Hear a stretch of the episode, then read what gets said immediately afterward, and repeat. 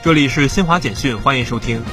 据云南省宁蒗彝族自治县政府新闻办消息，一月二号下午，宁蒗县发生的五点五级地震已造成两人重伤，二十人轻伤，伤者均得到及时救治，无生命危险。苏丹过渡政府总理哈姆杜克一月二号宣布辞职。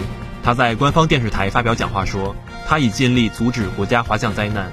政治力量的分裂，过渡进程中军事和文职组成部分间的冲突，使得各方难以达成共识。他决定辞去总理职务，为其他人提供一个帮助国家完成过渡进程的机会。南非议会一月二号晚发表声明说，位于立法首都开普敦的议会主要建筑在当天清晨发生的火灾中受损严重，消防员已控制多处火势，但尚未完全扑灭大火。以上由新华社记者为您报道。